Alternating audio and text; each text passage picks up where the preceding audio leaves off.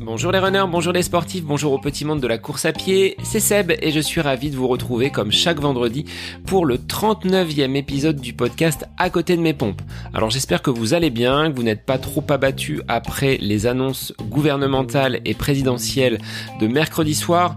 Pour ma part, bah, je suis une nature optimiste, donc je prends les choses comme elles viennent. Euh, un mois à la maison se présente devant moi, donc bah, on va essayer d'optimiser cette présence à la maison pour pouvoir continuer à courir, hein, puisque c'est autorisé dans la limite des, euh, des 10 km, et puis euh, bah, peut-être de faire un petit peu plus de renfort, parce que c'est le constat que je fais sur le mois de mars écoulé. Alors un bilan kilométrique qui est pas exceptionnel, sachant qu'il y a eu la première semaine où j'étais complètement en vacances au Mont donc je n'ai pas couru.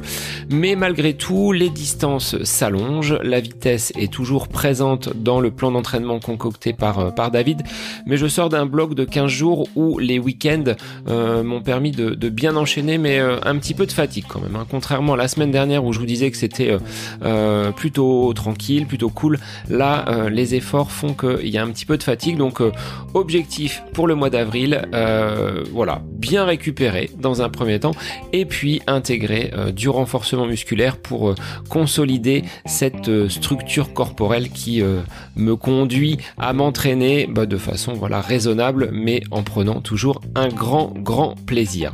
Alors merci également à Val3247 pour son petit mot sur Apple Podcast. Elle m'a laissé un petit commentaire en titrant J'adore. Elle me dit Je découvre et j'adore. Merci. Donc merci beaucoup Val3247 pour ce petit mot qui me fait immensément plaisir, bah, je vous invite à faire de même, à liker, à partager, à, aller faire découvrir ce podcast à vos amis, à votre famille. C'est le meilleur moyen de le, diffuser. Donc euh, venez échanger avec moi. Ça me fait énormément plaisir de recevoir bah, vos avis, vos critiques, vos, commentaires. C'est toujours euh, très constructif. Alors passons à la présentation de mon invité du jour qui va nous faire voyager. Direction l'océan Indien, cap sur la Réunion. J'ai eu l'immense plaisir en effet d'interviewer et de passer un petit moment avec Eric Lacroix, sportif reconnu dans le milieu de la course à pied, mais également du trail. Eric est aujourd'hui un professeur d'éducation physique et sportive agrégé et directeur du SWAPS à La Réunion, qui est le service universitaire d'activité physique et sportive. Avec Eric, nous disposons de quelques points communs puisqu'il est comme moi natif d'Eure-et-Loire et titulaire d'un master en histoire contemporaine, tout comme moi. Premier vainqueur du marathon du Mont Blanc, Eric dispose d'un énorme palmarès avec de nombreuses courses à son actif. Son expérience du milieu de la compétition, du milieu du trail, lui ont valu justement d'encadrer et de transmettre ce qu'il avait euh, accumulé comme expérience. Eric s'est naturellement tourné vers le domaine de l'entraînement, ayant déjà l'ensemble des diplômes, puisque très jeune, il s'était formé à, ce, cette pratique de l'entraînement, et il a encadré les plus grands. Thomas Laure Blanchet, Xavier Thévenard, Johan Stuck, Benoît Girondel ou encore Nathalie Mauclair sont passés entre ses mains. Il a réussi à les façonner, à leur donner justement ses précieux conseils et à les conduire jusqu'au plus haut niveau. Dans cet épisode, nous reviendrons donc sur le parcours d'Eric en tant que sportif, sur ses activités d'entraîneur, les séances qu'il met en place, la façon donc d'accompagner ses différents athlètes et un épisode euh, sera également marquant, à savoir la journée du 24 septembre 2019, durant laquelle Eric a failli perdre la vie. Aujourd'hui, une philosophie de vie complètement différente l'anime. Il se destine même à être préparateur mental. Donc Eric, je te remercie pour ta disponibilité, pour ton humilité et pour l'échange que nous avons pu avoir. J'ai passé vraiment un agréable moment et à travers ce podcast, c'est euh, pour moi un moyen d'accéder à des sportifs qui, comme toi, ont un vécu, ont une expérience et m'ont donné du temps pour parler et pour expliquer et je t'en remercie énormément. Je vous laisse en compagnie d'Éric Lacroix pour un épisode consacré à la pratique du trail, à l'entraînement et à la préparation mentale. Belle écoute alors bonjour Eric, merci d'être euh, l'invité du podcast aujourd'hui. Je vais te laisser te présenter, même si euh, les gens qui pratiquent la course à pied et le trail euh, connaissent ton nom. Tu es un entraîneur de renom, un sportif de haut niveau. Et euh, bah, je me suis penché sur ta fiche biographique et j'ai trouvé quelques points finalement d'accroche entre nous, puisque tu es natif comme moi de Réloir et titulaire également d'un master en histoire contemporaine. Donc on va peut-être en, en parler dans, dans l'interview, mais je vais te laisser te présenter façon état civil, ce qu'on peut demander aux élèves à chaque rentrée. Alors ouais, si on parle du point de vue d'état civil, parce qu'effectivement, on fait très à l'identité qu'on verra tout à l'heure, effectivement dans le podcast, je pense. Mais d'un point de vue état civil, j'ai 55 ans. je, suis, né à Chartres, en Eure-et-Loire, et puis euh, je, suis prof d'éducation physique à la base. Donc euh, j'ai j'ai été orienté euh, très jeune par, par, la pratique sportive et donc euh, j'ai voulu enseigner, on le verra tout à l'heure. Et puis bah, je suis directeur maintenant du, du sport euh, à l'université, c'est-à-dire que je gère beaucoup, beaucoup de choses, des installations sportives, des enseignants, de l'administratif, etc. Mais aussi je suis entraîneur, entraîneur national de, de course hors stade et, et plutôt orienté vers le trail. Voilà, je suis, je suis marié. Euh, avec Nathalie euh, depuis 1990. Et puis j'ai deux grands-enfants, euh, Chloé et Arthur, qui, qui ont 28 et, et, 25 ans. Alors tu disais que le, le sport était quelque chose de, de très présent et dès ta jeunesse. Quel sport tu as pratiqué dans ton enfance? Est-ce que c'était déjà la course à pied ou est-ce que c'est venu un petit peu plus tard? Euh, on va dire que c'est venu un petit peu plus tard, étant donné que j'étais, euh, un, garçon assez turbulent. Euh, alors, on le verra peut-être après, mais effectivement, pourquoi j'étais turbulent? Peut-être j'avais besoin, besoin de, reconnaissance, d'une recherche d'identité. Donc, j'ai fait énormément de sport et c'était la seule voie, en fait, la voie par la voie corporelle, en fait, par le corps pour m'exprimer. Peut-être qu'à cette époque-là, j'avais pas cette voix intellectuelle. Je suis pas issu d'une famille forcément, euh, on va dire, euh, d'une certaine caste. Et même si mes parents sont, voilà, lisent beaucoup, etc. Mais j'étais amené à, faire beaucoup de, pratiques sportives et à être toujours dehors, en fait. Voilà, j'allais, j'allais jouer au foot. Euh, donc, j'ai fait du football. j'ai fait de la gymnastique. J'ai fait du plongeon de 5 et 10 mètres. Euh. J'ai fait énormément de sport, mais le problème, c'est que je me blessais, euh, étant donné que justement j'avais une pratique assez excessive. Je me blessais souvent, et, on verra après, mais j'ai rencontré la, course à pied. C'est un sport qui, m'a canalisé, qui a permis aussi de, m'orienter vers une autre voie, peut-être un petit peu plus, euh, on va dire, un, peu plus raisonnable voilà, sur, ce versant-là, mais aussi qui m'a euh, voilà, aussi euh, qui a contribué à, une recherche différente dans la pratique sportive, une, une recherche aussi qui un petit peu plus sur le, sur le versant psychologique. Voilà. Et c'est marrant parce qu'on y reviendra, mais finalement, on le retrouve maintenant beaucoup, beaucoup présent, ce côté psychologique tu as cheminé par rapport à tes débuts et aujourd'hui, ben, on s'aperçoit que le, la partie psychologique et mentale euh, ont une grande importance pour les, les sportifs de haut niveau. Et tu t'es euh, spécialisé, on y reviendra justement tout à l'heure dans cette euh, dans cette préparation mentale. Est-ce que tu as un souvenir de ton premier dossard, de ta première course euh, sur les chemins de Beauce où il y avait beaucoup moins de dénivelé à l'époque? Il y en a toujours pas. Bah, fait, euh, ma première course, je l'ai fait euh, pendant, pendant mes vacances euh, avec mes parents, à l'âge de, 16-17 ans. C'était au semi-marathon de La c'était dans le sud de la France. on allait en vacances et dans la nature, souvent. Hein, on, adorait le, côté nature. Et mes parents couraient tous les deux, et mon père était un adepte de la revue Spiridon, la revue Spiridon, qui est née dans les années 70, hein, par, euh, euh, en fait, il y, avait Yves Gianotta, voilà, qui, avait créé et, cette, revue. Et, finalement, c'était la revue de la course hors stade. Et mon père me disait, bah, voilà, la course, ça va te faire du bien, etc. Moi, je, je, voulais absolument pas. Et, et, puis je me suis inscrit à, cette course pour lui faire plaisir, en fait, ce semi-marathon. Et, finalement, j'ai fini devant lui. il n'était pas vexé du tout, bien au contraire.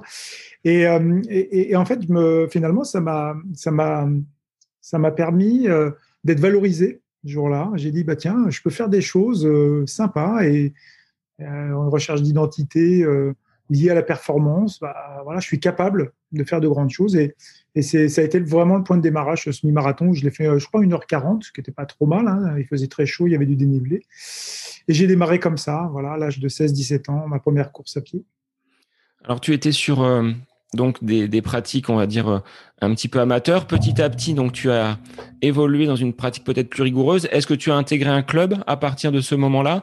Est-ce que tu t'es orienté euh, tout de suite vers le trail ou tu as eu une pratique bah, comme l'ont les, sportifs, à savoir peut-être la piste, ensuite le bitume, pour finir par le, par le trail? Ah, en fait, euh, c'était l'époque, euh, enfin, c'est les, on va dire les années 80. Alors, je suis pas, voilà, enfin, euh, je vais pas dire c'était mieux avant, etc. Je suis pas du tout cet adepte-là, mais par contre, c'est vrai que ces années 80, il y avait, un espace quand même assez sympathique. Et, les clubs d'athlétisme à l'époque, effectivement, il y avait beaucoup de pistes, mais il, y à avoir un, esprit de course sur route. Et je me suis retrouvé finalement à, intégrer euh, à l'amicale de l'UC, je me souviens de ce club euh, qui était à côté de Charles, euh, un petit groupe de, de, courses sur route. Et, finalement, bah, j'ai tout de suite, j'ai tout de suite accroché en fait. J'ai tout de suite accroché parce que j'ai ressenti quand même un certain degré de liberté de pouvoir courir, de m'entraîner comme je le voulais. J'étais confronté à moi-même en fait finalement et me, dire bah, le résultat, il viendra que de moi-même. C'est-à-dire que si je m'entraîne, si je m'entraîne dur, j'arriverai à avoir des résultats. Et j'ai commencé à m'entraîner dur, à, m'entraîner dur à partir, euh, on va dire, de, ces âges-là, vers 17-18 ans. Euh, et, j'ai commencé par la course sur route, en fait. Et euh, il y, a quand même une anecdote que je voudrais dire, et qui est très, très importante parce que c'est marrant. J'ai eu, j'ai eu cette personne hier par, par, Messenger. c'est mon médecin, mon médecin sportif qui, qui s'appelle Jacques Pruvot, qui est maintenant sur Marseille, qui a été médecin de l'équipe de France d'athlétisme. Et, et, en fait, c'est un super médecin sportif. Quoi. Et, j'avais une consultation à faire pour mon, certificat médical. Et, effectivement, j'étais, je courais, j'aimais courir, mais ça a été un, facteur vraiment déclencheur, comme quoi dans une vie, euh, des phrases euh, peuvent revenir très fort et vous engager une vie complètement différente. Et il m'a dit dans son cabinet, euh, bah écoute, je trouve que tu as un cœur de champion de France. Je me suis intégré cette phrase dans ma tête et je me suis dit, pourquoi pas? Et je le remercie encore hein, parce que c'est vrai, au-delà de mes parents qui m'ont soutenu et qui m'ont toujours dit aussi, tu peux être un champion, etc. Dans la vie, ils n'ont jamais baissé les bras euh, et, toujours espéré pour leurs enfants, c'est normal. Mais ce médecin m'a permis, a été un facteur déclencheur. Effectivement, euh, en 1986, 86, j'ai quelques années après, bah, j'étais champion de France euh, espoir des 25 km. Voilà, j'avais j'avais déjà voilà en tête euh, ce questionnement-là et, je me suis toujours euh, euh, voilà, motivé. J'ai toujours intégré ce genre de, de phrases dans ma tête. Voilà, c'était déjà un premier déclencheur, on va dire mental, et, et, comme quoi c'était quelque chose de très positif pour moi. Donc la confiance donnée par une phrase donc du docteur Pruvot que j'ai eu comme mmh. médecin. Euh, j'avais une ah. blessure à la cuisse et il, il exerçait à l'époque à maintenant. Euh, et j'ai voilà souvenir d'une personne voilà très euh, très bienveillante. Et donc ça ça t'a donné confiance. Ensuite, les cours se sont enchaînés et tu as vu ton niveau euh, progresser petit à petit.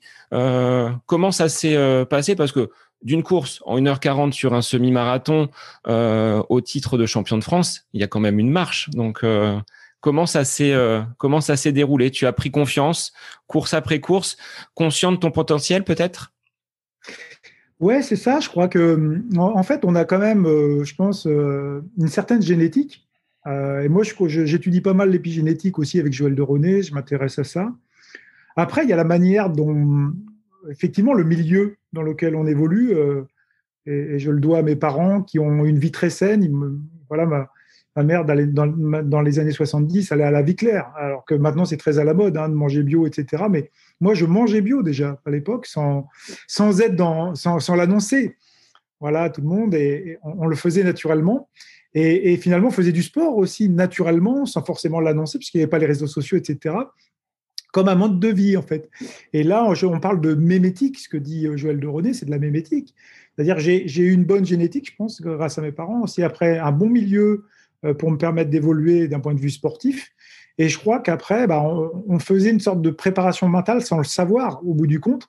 Euh, la préparation mentale n'était pas aussi évoluée que maintenant, c'est-à-dire que voilà, il y a, vraiment une révolution euh, sur ce plan-là. Et encore, on est encore éloigné, on le verra certainement. Mais euh, effectivement, j'avais tous les ingrédients en fait pour, pour progresser. Et bah, les ingrédients, c'est aussi à un moment donné de s'entraîner dur. Donc, j'ai fait, je m'entraînais tous les jours, tous les jours, je m'astreignais mais ça restait un plaisir. C'est-à-dire d'aller courir, pour moi, c'était, euh, comment dire, comme, euh, comme, voilà, comme, comme un fait journalier, euh, naturel. et je me suis rendu compte aussi, et là on le voit avec les neurosciences maintenant, bah, que j'arrivais aussi à mieux travailler intellectuellement. C'est-à-dire que cette notion de premier cerveau rationnel, pragmatique, bah, finalement, j'étais pas un très très bon élève à, l'école, mais parce que j'étais pas du tout attentif, euh, concentré à ce que je faisais, ça, m'emmerdait hein, euh, à l'école. Et, finalement, euh, quand j'ai commencé à courir, en fait, il y a des choses qui se sont mises vraiment au niveau du cerveau là. Et je pense que là, il y a au-delà des endomorphines, etc., il y a des millions de connexions qui se font. Et ça finalement éveillé en fait de plus en plus ma curiosité je me suis intéressé vraiment à ce que je faisais et j'ai commencé à, lire sur la course à pied, à lire sur le sport, etc. Et, en fait, après, bah, ça a été ma voie professionnelle. Et je crois que, en fait, je pense que il y a beaucoup euh, d'ouvrages, etc., qui, en parlent, que ce soit euh, au niveau de, au niveau occidental ou oriental, mais on parle d'abord de l'agir, euh, agir avant de finalement de connaître. Après, effectivement, il faut connaître pour agir, mais moi, je pars, je pars toujours de l'action. Et, cette action, en fait, m'a permis après vraiment d'agir derrière et de pouvoir euh, pérenniser en fait euh, cette conviction qu'il fallait que j'aille m'entraîner. Alors, tu le disais, ça a impulsé euh, quelque chose, cette action, mais d'un élève qui était peut-être mmh. pas tourné vers les études, Aujourd'hui, tu es prof agrégé, tu as fait un master avec euh, donc en histoire contemporaine, tu fais des recherches sur euh, euh, ces neurosciences et sur l'impact donc du mental sur la performance. Donc il y a quand même eu voilà un, un beau parcours. Comment tu tu as cheminé dans ces différentes études? Tu aurais pu simplement dire bon ben je suis prof de sport et je m'arrête là. Là, tu as cette volonté aussi d'aller toujours au-delà? Mhm. On a tous en nous quelque chose en fait, mais euh, euh, en éveil, euh, il n'est pas forcément en éveil en fait. Et, je parlais tout à l'heure de, Jacques Pruvot qui m'a donné cette phrase. Et je crois que parfois dans la, scolarité, on a, des phrases qui sont assassines. effectivement, ça, ça a été souvent dit, mais on n'est pas, on n'a pas été parfois dans la psychologie positive, hein, loin de là. Et, et, finalement on a toujours été dans. C'est aussi très occidental, ça. On, a toujours, on est souvent dans la négation. Euh, on est souvent dans le négatif, euh, et même d'un point de vue du mental, on est toujours en train de chercher le négatif. Et quand on a du négatif, en fait, on le conserve souvent. C'est-à-dire qu'on a du mal à, chercher le positif. Après, je dis pas qu'il n'en faut pas du négatif. C'est ce qui nous permet d'avancer, mais en fait, euh, c'est le négatif, en fait, de, de chercher les solutions dans le négatif qui nous permettent d'avancer, de, grandir et d'aller dans le positif. Et, en fait, euh, je crois que j'ai toujours euh, aussi été, on va dire, très créatif. Alors, comment l'expliquer? Je le comprends maintenant. C'est-à-dire qu'il y, y, a trois cerveaux, en fait. Hein, et, souvent, on se trompe en disant le troisième cerveau, c'est l'intestin, etc. Non, non, ça c'est. Alors, le, premier cerveau, c'est l'aspect pragmatique, on va dire rationnel, euh, de, la vie, c'est-à-dire euh, on, a ce côté intellectuel, on mesure le, QI, etc. Voilà, bah, c'est très bien, mais on en est revenu un petit peu. Euh, il est important. Mais on a vu qu'il y avait aussi un deuxième cerveau, et tout ça, c'était relié. Et ce deuxième cerveau est imbriqué, en fait, au premier, c'est le cerveau émotionnel. Et j'avais certainement aussi, voilà, comme beaucoup hein, de, personnes, une certaine intelligence émotionnelle qui était un peu bridée, quoi. Et, finalement, cette intelligence émotionnelle, elle permet la créativité, euh, elle permet beaucoup de choses, euh, l'innovation, euh, le rêve, de partir. Souvent, c'est des artistes aussi hein, qui, travaillent dans, dans, cet hyper émotionnel, voire hypersensible. on en parle beaucoup en ce moment. après, certainement, beaucoup de personnes l'ont, mais ils l'ont pas aussi forcément détecté et ils l'ont mis en sommeil de manière négative. Et le troisième cerveau, en fait, c'est ce qu'on appelle le mimétisme, en fait. C'est alors et souvent on est dans la rivalité mimétique, c'est-à-dire que on, est euh, la naissance hein, tous euh, euh, jaloux un peu quelque part. Dès l'instant où on voit quelque chose, bah, finalement c'est l'altérité, on se construit nous-mêmes sur, sur quelqu'un. Et, finalement, quand on comprend ça, c'est que c'est pas de, quoi souffre-t-on, c'est de qui souffre-t-on souvent dans la société. Et quand on a mis un peu les trois cerveaux en lien, ben, on se rend compte qu'on peut faire énormément de choses parce qu'on comprend aussi des choses. C'est-à-dire que la rivalité mimétique, ben, aujourd'hui, là, on est dans une on est dans le modèle, c'est-à-dire on se discute ensemble, on parle ensemble. Ça me semble fondamental et on s'enrichit mutuellement et sur notre notre altérité. En fait, l'altérité, c'est on n'est jamais soi-même. On se construit en permanence. Et moi, je me suis toujours construit en permanence en essayant d'être très très curieux et donc voilà sur le côté émotionnel, euh, ce côté innovant, j'ai toujours aimé. Et puis, bah, on se prend aussi des grosses baffes, hein, des fois, euh, voilà, parce que dans la vie, euh, d'un point de vue mimétique, on tombe pas sur que des gens sur lesquels on est ensemble, modèle. Des fois, on a une, rivalité et on devient même très obstacle, comme dirait euh, Jean-Michel Orgolian qui, écrit sur le troisième cerveau. Ça, ça, me passionne parce que vraiment les trois, les trois mêlés, en fait, on, se rend compte vraiment que, la vie, elle est basée voilà, sur, sur beaucoup de choses très, très complexes. Alors, à partir de ces euh, euh, constats, tu es quelqu'un qui est dans euh, l'échange, dans la, communication. Enfin, tu, te nourris de, tout ça.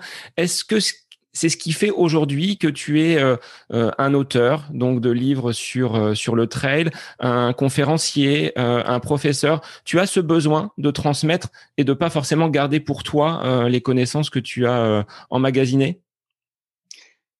Je dirais qu'à un moment donné aussi, c'est pareil, d'un point de vue génétique et mémétique, on a une éducation et, euh, et on ne peut pas euh, aller à l'encontre de sa nature. C'est-à-dire que je, ressens, et je pense que c'est le, cas de pas mal de personnes, après on ne va pas aller sur les points de vue euh, purement philosophiques, hein, mais on pourrait, mais c'est un peu l'extension du domaine du don, c'est-à-dire que aussi d'un point de vue sociologique, hein, c'est donner, recevoir, rendre. Euh, c'est Marcel Mauss hein, qui disait ça, et il y a des nouveaux ouvrages là-dessus. Mais je trouve que, effectivement, on ne peut pas ne pas, justement, par rapport au mimétisme, à un moment donné, donner, donner pour, pour recevoir, en fait, aussi, mais pas forcément pour recevoir et d'attendre quelque chose. Hein. Mais je crois que, pour moi, ça fait partie de ma nature euh, de, pouvoir euh, partager, en fait, voilà, mes connaissances. alors, les partager, effectivement, on peut les partager sur les trois cerveaux, hein, c'est-à-dire euh, d'un point de vue euh, très rationnel, euh, d'un point de vue émotionnel ou d'un point de vue finalement mimétique, c'est-à-dire on ressent quelque chose finalement se, nourrir et faire un projet commun, par exemple, avec, certaines personnes. Je l'ai fait dans mon ouvrage avec, avec le côté dessin, par exemple, sur, sur, sur, mon ouvrage de travail avec Mathieu Fourichon. Mais je crois que effectivement, euh, moi, je, je, ne peux pas garder ça pour moi. C'est pas possible. Euh, et j'ai besoin de le partager. Alors, par contre, ça m'a joué aussi des tours. Oui, ce que j'allais te dire. Est-ce que à un moment donné, ça t'a pas desservi euh, cette volonté de donner, de, de, partager? Quelque part, si, parce qu'on est toujours déçu. On est déçu de la vie en elle-même, mais moi, je dirais, je suis pas déçu des gens, je suis déçu de la façon des fois dont vivent les gens. Et finalement, c'est aussi peut-être parfois la non prise de conscience euh, de, certaines choses. Et c'est pour ça que je me suis mis aussi à la préparation mentale. C'est que finalement, il y a énormément de choses non conscientes. Euh, notre conscience, c'est un peu comme un entonnoir. Hein. C'est-à-dire qu'on a là un, très petit filtre et après, finalement, il y a énormément, énormément de choses derrière qui se passent et heureusement d'ailleurs, parce que toutes les routines qu'on fait toute la journée, quand on va courir, on va pas penser, je vais poser le pied droit et après le pied gauche, je vais mettre sur une pierre là, etc. Tout se fait automatiquement. D'accord? Par contre, il y a des choses qui vont être conscientes pendant qu'on court, c'est-à-dire soit des pensées, soit des choses très particulières sur l'attention qu'on va avoir. Et, je crois que finalement, le problème, c'est que moi, j'attendais beaucoup de personnes et j'ai des fois eu des réponses non conscientes, c'est-à-dire ce qu'on appelle un effet miroir, de gens très agressifs ou, ou des gens bah, qui, critiquent euh, gratuitement, etc. Et ça, on le voit de plus en plus d'ailleurs sur les réseaux sociaux. Mais quelque part, c'est aussi un phénomène de, aussi que la personne, des fois, elle est mal elle-même.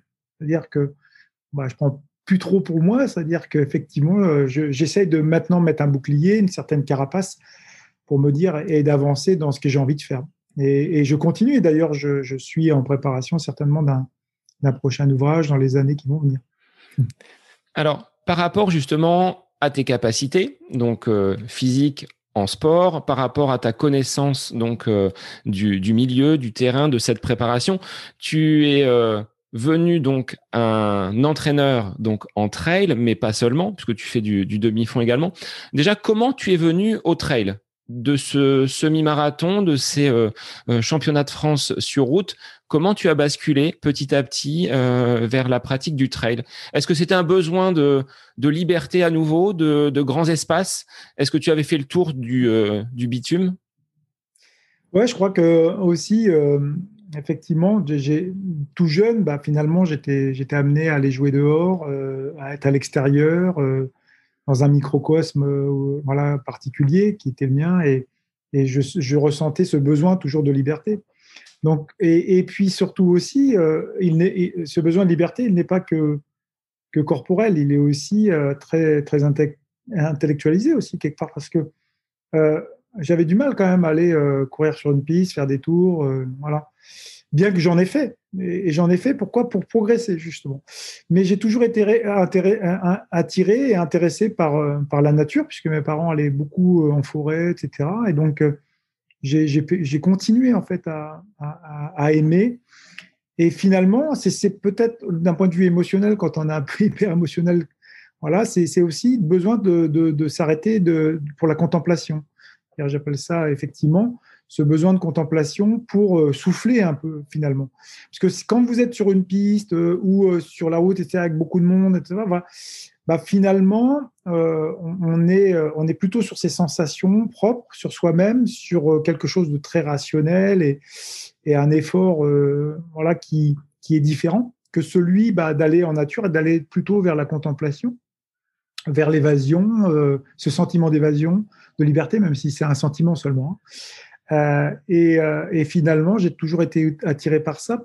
Et, donc, j'ai fait de la piste. Et puis après, euh, j'ai adoré le cross. Et, au bout du compte, bah, c'était une chaîne un peu normale puisque mes parents m'emmenaient en montagne. Et je faisais du trail sans le savoir, en fait. je prenais mon, petit sac, ma, petite gourde, j'avais pas de camelback. Et, je dis, bah, bon, je dis à mes parents, je vais monter tel col. et des fois, j'avais plus d'eau, j'allais boire de l'eau à la fontaine et je revenais, quoi. Et je faisais du travail sans le savoir, en fait. Et j'adorais ça. J'adorais ça. Donc, à un moment donné, quand la pratique, euh, et ça, c'était dans les années 80, hein, euh, fin des années 80. Hein. Donc, euh, ouais, même 85, 86. Donc, quand, quand, ça a vraiment démarré, le phénomène du trail, bah, j'ai plus qu'adhérer. Mais avant, il y a aussi la volonté d'aller faire de la course de montagne. Et ça, elle, est née euh, début des années 90. J'ai eu la possibilité, bah, je me suis dit, tiens, il y a une course de montagne euh, à Yachepot de France. Je ne savais pas que ça existait. Et en 91, donc je me suis inscrit. Et euh, sans grosse préparation, juste avec mes capacités, on va dire, de, de coureur sur piste, de, semi-marathon. Et j'étais qualifié en équipe de France. Et ça a été le début d'une belle aventure sur 5-6 ans. Et tu étais enseignant en Eure-et-Loire toujours ou tu étais euh, ailleurs pour, En fait, euh, j'ai démarré euh, ma, carrière d'enseignant à, à Garges-les-Gonesse, à Sarcelles. Ça aussi, c'était une belle expérience avec un public difficile, mais finalement avec des enjeux importants. Et on parlait tout à l'heure de, de, finalement donner un discours. alors, comme moi, été marqué, que j'étais un enfant assez difficile, etc bah, je ne pouvais que le retranscrire euh, à garges les à Sarcelles avec, avec les gamins. C'est-à-dire que leur dire que, que, le sport est une belle voie pour déjà qu'ils puissent s'exprimer corporellement, etc., de faire des choses, et puis, puis le discours derrière. Donc j'ai aussi, moi aussi, beaucoup appris en tant qu'enseignant dans ce genre de, de quartier difficile. Hein. C'est très très dur. Hein. Je veux dire, les enseignants qui y travaillent, moi je les applaudis fortement. Euh, parce que euh, l'enseignement est complètement différent de ce qu'on peut avoir. Hein. Tu es enseignant, tu le sais. Euh, c'est pas le même enseignement qu'on fait, c'est-à-dire que on est là sur euh, non pas à appliquer des méthodes et, et, appliquer un programme. Il faut aussi beaucoup beaucoup travailler sur sur le versant mental et psychologique des enfants. Bah, ce que tu disais, hein, les, les paroles qu'on peut proférer parfois aux élèves euh, ont parfois un effet euh, booster euh, pour des élèves. Moi, je le vois au quotidien, hein, des élèves qui viennent en, dans notre lycée professionnel, c'est des élèves qui euh, ont été parfois cassés un petit peu par le par le système et de les accompagner, de leur redonner confiance. Et le sport euh, a été un bon moyen pour nous également de, de, les, euh, de les dynamiser, ayant réalisé un projet. On parlait de projet tout à l'heure, euh, qui, bah, on, les, on les a conduits jusqu'en haut du Ventoux, en vélo. Donc, pour des jeunes qui étaient pas du tout sportifs. Mmh. et là, on peut travailler derrière sur bah, le goût de l'effort, le fait de, de s'être dépassé. Et je te rejoins sur bah, l'expérience que tu as pu avoir du côté de, de Sarcelles je rebondis sur ce que tu évoques, c'est fondamental aussi parce que là, on est dans le milieu du sport, le milieu du travail, etc. Mais en fait, il y a, y, les compétences vraiment transversales, il y a la transversalité dans ce qu'on dit. Euh, tu parles d'accompagner, c'est vraiment le mot. C'est-à-dire que euh, on va pas prendre le modèle anglo-saxon comme un modèle euh, somme-homme, etc. Par contre, on est très mauvais nous, euh, là, par exemple, en France, sur, l'accompagnement mental. Euh, les, anglo-saxons, les Américains, ils travaillent tout jeunes, ils savent vraiment avoir, ils ont un accompagnement mental. Euh, et, effectivement, euh, le fait de euh, un travail sur la motivation, sur sur la confiance, sur beaucoup de choses. Nous, on le fait pas. On est là à noter et à mettre une note et, pas accompagner du tout derrière. Ben, ça fait ça fait des gamins un peu perturbés, hein, c'est normal. Et, et, le projet que tu évoques, en fait, bah oui, voilà, on est sur la logique de projet, on les accompagne, et en fait, le projet bah, leur permet de, bah, de, sortir un peu de, leur zone de confort. On parle de zone de confort, on est là-dessus. Euh, c'est pas forcément se dépasser, c'est sortir d'une zone de confort. C'est pas pareil. Et cette zone de confort, elle est fondamentale. C'est-à-dire que c'est, à un moment donné, voilà, la, finalement la prise de conscience, on parlait tout à l'heure de non conscient, là, la prise de conscience de quelque chose d'important pour moi. Et, finalement, les études, parfois, on n'a pas l'impression, bah, faut faire. Voilà, il faut faire. D'accord, ok. Mais il n'y a pas de prise de conscience derrière, finalement. Donc, comme tout le monde, je dois faire. Ouais, je dois faire des études, je dois faire des maths, je dois faire des choses. Mais au plus profond, voilà. Bah, pourquoi moi j'ai continué à courir? Parce que à un moment donné, j'ai pris conscience que pour moi, c'était bien et que j'avais un projet derrière, etc. Et on est là à la base même de, vraiment de, cette motivation, de cette attention, de cette concentration qu'on peut avoir derrière, en fait, et de ce travail qui peut, qui peut y avoir derrière, et d'accompagnement, en fait, euh, finalement, parce que l'accompagnement mental, c'est pas de la psychologie, de la psychanalyse uniquement. L'accompagnement mental, eh ben, on le voit, c'est ce que je t'ai dit tout à l'heure, le premier cerveau, le deuxième cerveau, les, savoir comment ça fonctionne. Voilà pourquoi euh, j'ai mis de l'émotion? Euh, Est-ce que je peux revenir à quelque chose de, le traduire, cette émotion, finalement, sur le premier cerveau? Est-ce que je peux le traduire? Pourquoi je me comporte comme ça Pourquoi j'ai peur? On peut le traduire par, des, par des mots précis, par le langage. Et ça, euh, des fois, on le fait pas. On le fait pas. On laisse l'émotion et ah, c'est pas bien, on va sanctionner. Donc, il y a, y a, je pense, un gros travail à faire. En, termes d'émotion, euh, si tu fais une rétrospective sur tes euh, nombreuses courses et sur ta carrière, quelle est celle qui t'a apporté euh, bah, le, plus de, fébrilité, de, voilà, d'émotion à la, fin d'une course ou en course peut-être un souvenir qui pour toi reste vraiment marquant? Bah, le souvenir marquant, effectivement, là, si on parle en termes de, de compétition, parce qu'il y a tellement d'entraînements qui sont marquants, il y a tellement de, c'est difficile de faire des choix. Mais là, en termes de compétition, c'est peut-être le marathon du Mont Blanc en 2003. Euh, Donc tu es le premier vainqueur. Tu es le premier vainqueur de ce marathon. Voilà. Voilà, pour moi, c'est très symbolique déjà. C'était la première fois qu'il y avait cette course. Il y avait le cross du Mont Blanc, j'allais régulièrement. J'avais réussi à faire un podium. Et, et, cette course, voilà, elle prend naissance. On dit, et je me suis préparé pendant, pendant 6 à 7 mois, sans faire aucune compétition, en étant mobilisé uniquement là-dessus, en me disant, voilà, je vais, la préparer et, et, je vais essayer d'être au top. Quoi, voilà. Et, et je me suis retrouvé dans la course, en fait, euh, ce qu'on appelle le flow. Quoi. Enfin, c'est, c'est ce sentiment que je suis imbattable voilà, ce jour-là. Et dans la course, bah, j'ai jamais douté. Euh, j'étais, j'étais sixième à un moment donné au semi-marathon, voilà. Puis après, j'ai remonté. Il y avait d'ailleurs Kenyans, Éthiopiens. Il y avait Philippe Raymond, un des meilleurs marathoniens français.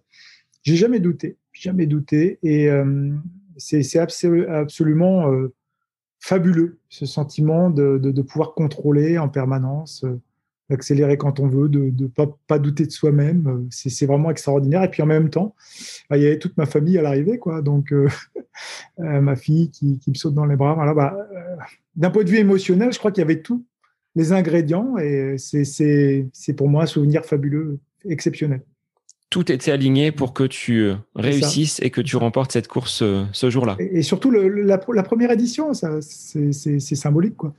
De faire la première édition, de la gagner, c'est pour moi c'était un grand symbole. Alors ensuite, tu as basculé du côté de, l'océan Indien. Explique-nous comment. Euh, bah, déjà de Chartres, ensuite tu as gravité donc en, tant qu'enseignant. Comment tu es arrivé sur le Caillou à la Réunion? Bah, en fait, euh, j'avais été invité quand j'étais en équipe de France à, La Réunion. Je venais faire la course de l'ail ici. Euh, et euh, il y avait à l'époque Raymond Fontaine qui était un jeune junior. j'avais été invité avec Thierry Breuil une année, l'autre année avec, avec Jean Payette. Ouais, c'est, je ne sais plus comment il s'appelait, c'est Jean-François Payette. Et, et, finalement, j'avais adoré, j'avais adoré ce côté euh, très nature, très sympa, une, population très ouverte, euh, qui se pose pas de questions.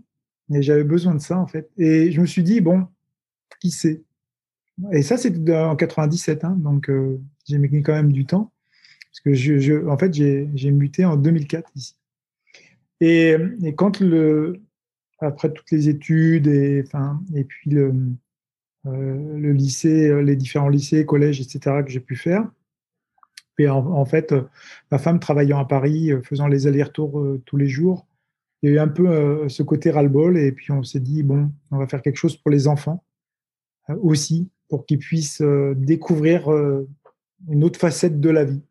Et, et finalement, alors, est-ce que c'est un acte courageux ou pas, de tout laisser quand même, on laisse quand même la famille, on laisse beaucoup de choses matérielles, etc. pour partir.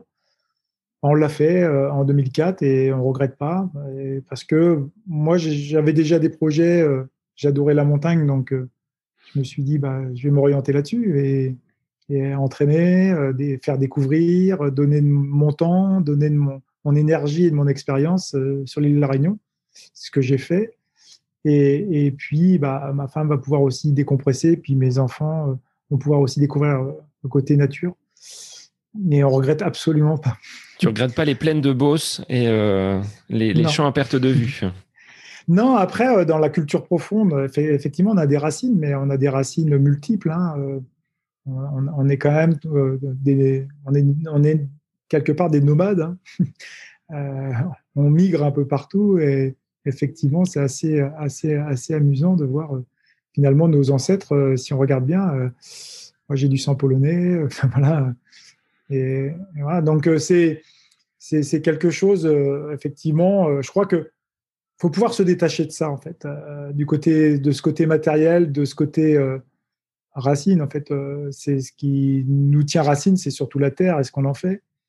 Effectivement, voilà, et aussi de ces actions qu'on va mettre en place donc je crois que d'être à Chartres ou à La Réunion, je crois que c'est aussi de ce qu'on fait, de sa vie qui est important.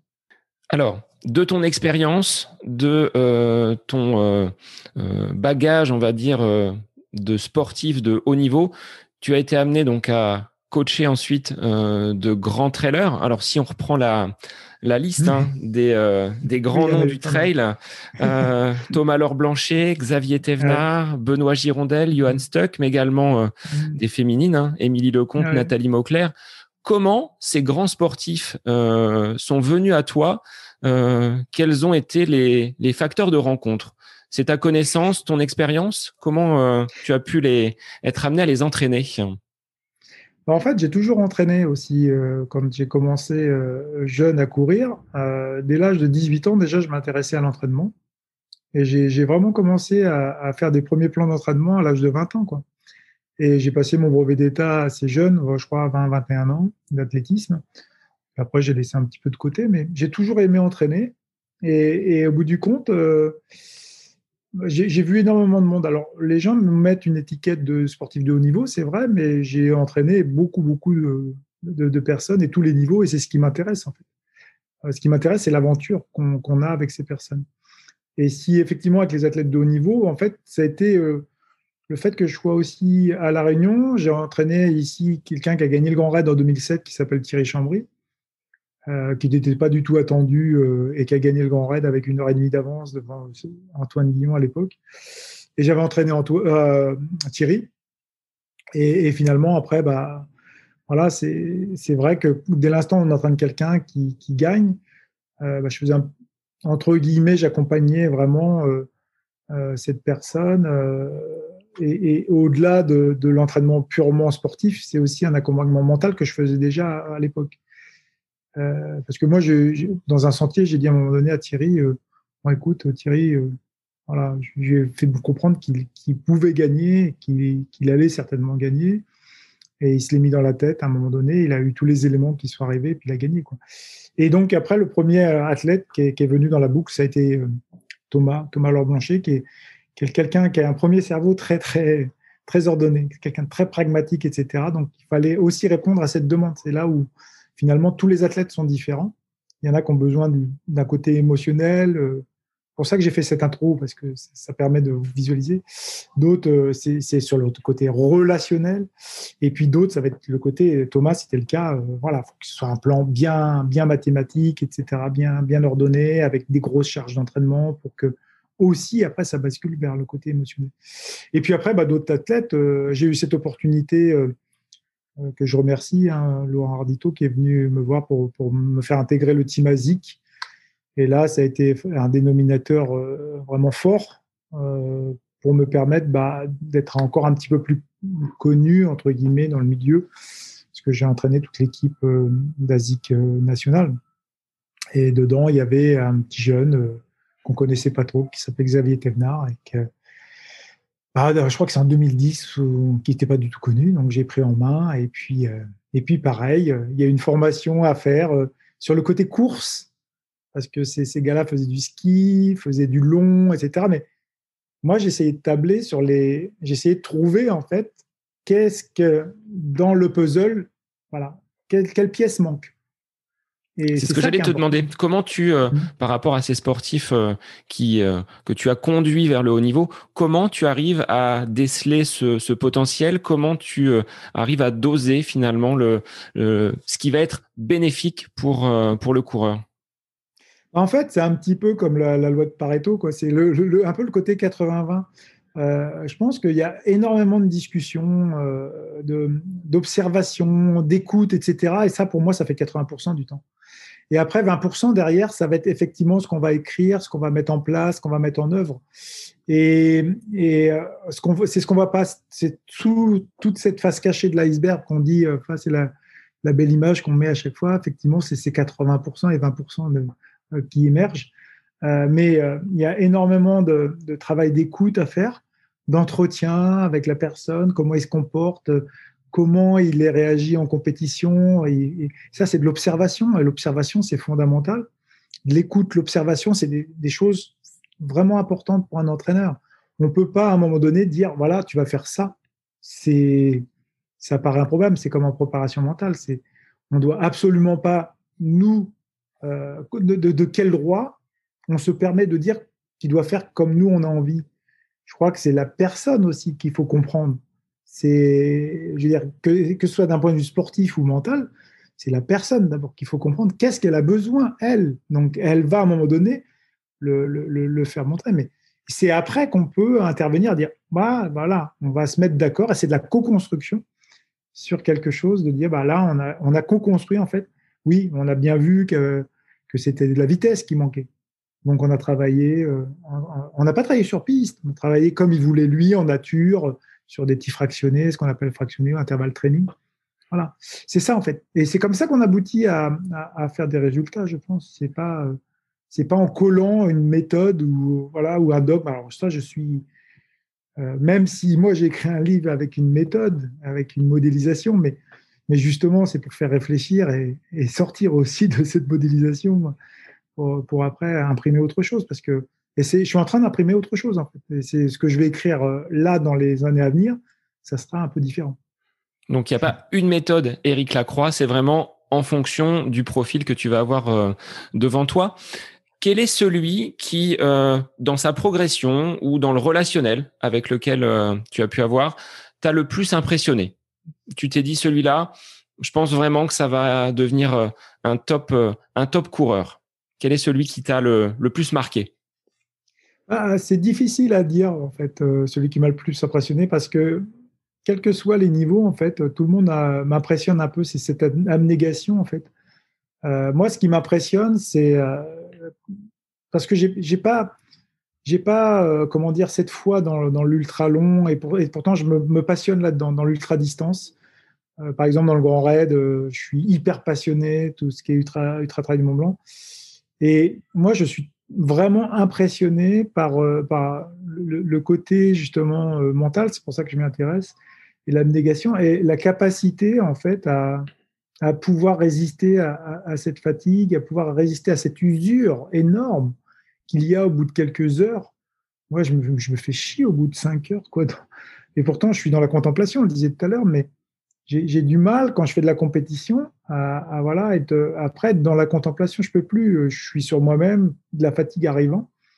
Et moi, je suis assez euh, impressionné par ces personnes, effectivement, que ce soit bah, Thomas sur des formats plus courts. Thomas Laure Blanchet m'impressionnait sur. Euh, on a, on a quand même travaillé ensemble pour qu'il gagne une quatrième fois au Templier. Ça, c'est une belle victoire pour lui. Et c'était fabuleux ce, ce, ce rendez-vous. Euh, mais cette capacité à pouvoir encaisser une allure très très forte en quatre heures comme ça, et de faire douter les autres, ça, ça m'impressionne.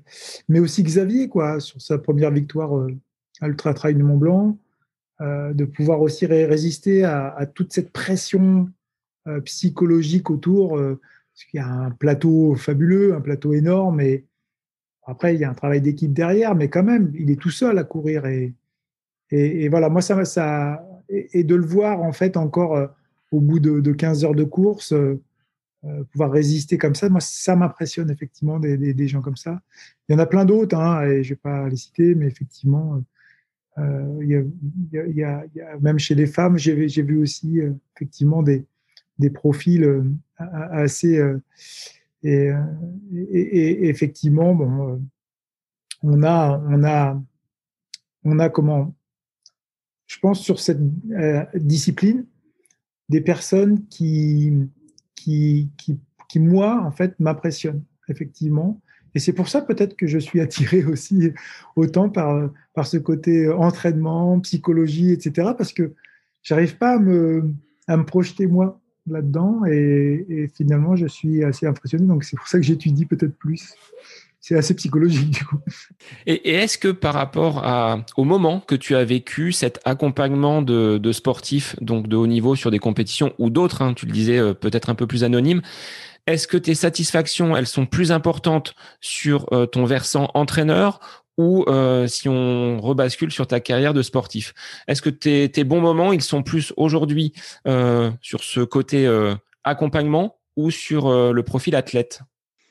Ça se rejoint, je pense, parce que en fait, ce que je vais dire, c'est important pour moi, c'est c'est pas tant l'objectif en fait. c'est vrai que de gagner le marathon du Mont Blanc ou de faire gagner un ultra trail du Mont Blanc, les Templiers, c'est chouette quoi. Par contre, ce qui m'intéresse aussi beaucoup, c'est le chemin pour y parvenir. Moi, c'est ça qui, euh, m'a toujours euh, intéressé. On est un petit peu toujours, il y a, une sorte de post-déprime derrière, d'ailleurs, quand l'événement est passé. Et ça, il faut s'y préparer aussi. Mais moi, le chemin pour y parvenir, que ce soit pour m'entraîner moi ou entraîner les autres, bah, c'est ça qui me plaît. C'est-à-dire qu'on vit une aventure, on sait qu'elle va être dure, difficile. Euh, motivante, mais avec plein d'embûches. Mais c'est ça aussi qui est, fabuleux, c'est-à-dire que comment on va essayer d'y parvenir. Et on sait très bien que voilà, on n'a pas la science infuse et que c'est pas mathématique. Et je leur dis, je dis à tous mes coureurs, enfin à tout le monde, l'entraînement n'est pas mathématique. Et ça, je l'écris plusieurs fois dans le livre. Justement, de cet accompagnement, tu as développé aujourd'hui, euh, alors c'est euh, Pace, c'est ça, cette application qui permet justement de d'accompagner des, euh, des, sportifs.